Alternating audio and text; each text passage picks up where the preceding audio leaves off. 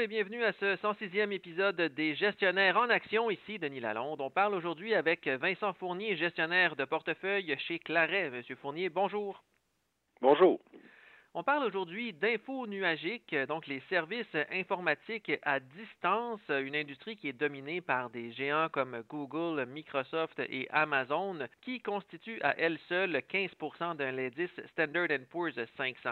Par contre, l'industrie est quand même assez fragmentée, donc il y a beaucoup d'autres joueurs sur lesquels on peut miser en bourse pour investir dans l'industrie. Et d'abord, j'aimerais que vous m'expliquiez, selon vous, c'est quoi votre définition de l'industrie de l'infonuagique? L'infonuagie, c'est ce qui permet aux compagnies de vous envoyer une publicité très ciblée lorsque vous vous apprêtez à faire un achat. On dirait quasiment des fois que les commerçants savent ce que nous on veut avant même que nous on le sache nous-mêmes. Mais ben, essentiellement, l'infonuagie, c'est euh, le fait de transférer les data, donc les données informatiques de l'entreprise, des serveurs internes et de les transférer et sauver sur les serveurs d'un Microsoft, par exemple. Et quels sont les avantages pour les entreprises clientes de recourir à des services infonuagiques? L'avantage premier, c'est qu'il n'y a pas des gros frais d'achat d'ordinateurs, de serveurs. Habituellement, c'est un paiement mensuel. Puis les autres avantages, dans le fond, c'est que les données sont beaucoup plus sécures sur les serveurs de Microsoft ou de Amazon que sur les serveurs de l'entreprise. On est capable de storer beaucoup plus de données et puis on a une plus grande facilité d'accès, disons, puis une plus grande capacité de traiter ces données-là pour euh, développer ce qu'ils appelle le big data, dans le fond, d'avoir des données sur presque tout. Et maintenant, pour les fournisseurs de services, quels sont les gros avantages, là, évidemment, avec ces services offerts-là? Oui, l'avantage pour euh, les Microsoft, Amazon, les Google, c'est de se faire payer sur une base mensuelle. Et les marchés adorent les flux financiers qui sont stables elles sont un peu devenues comme des infrastructures informatiques, dans le fond, comme une autoroute d'information à péage.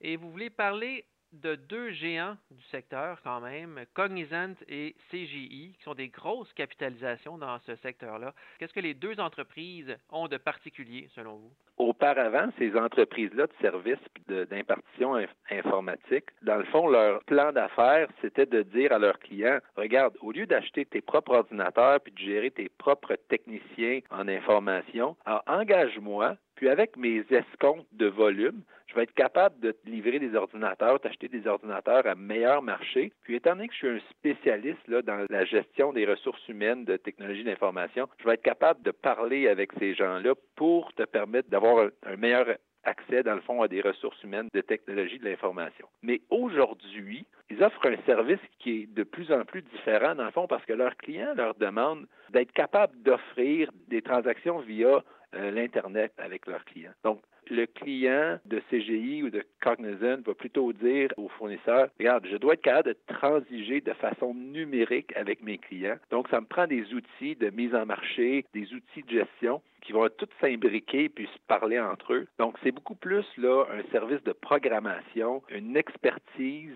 en informatique, une solution complète en informatique que les gens veulent. Fait que dans le fond, ce que les clients de CGI et de Cognizant demandent aujourd'hui, c'est d'être capable de se brancher sur cette grosse autoroute euh, payante de l'information qu'offrent les Google, Amazon puis Microsoft. Et ce que ça fait, ça, c'est que ça donne des meilleures ventes, ça donne des marges plus élevées. Alors, on devrait être capable de justifier des multiples plus élevés, donc de voir les valeurs boursières de CGI et de Cognizant euh, monter en bourse. Et est-ce qu'il y a des petites capitalisations maintenant qui sont à surveiller dans ce secteur-là également? Oui, effectivement, il y en a plusieurs. Nous, chez Claret, on aime beaucoup euh, la société euh, Converge Technology Solutions qui est un champion d'acquisition. Dans le fond, c'est une compagnie dont le plan d'affaires, c'est de consolider des compagnies qui offrent des services aux PME.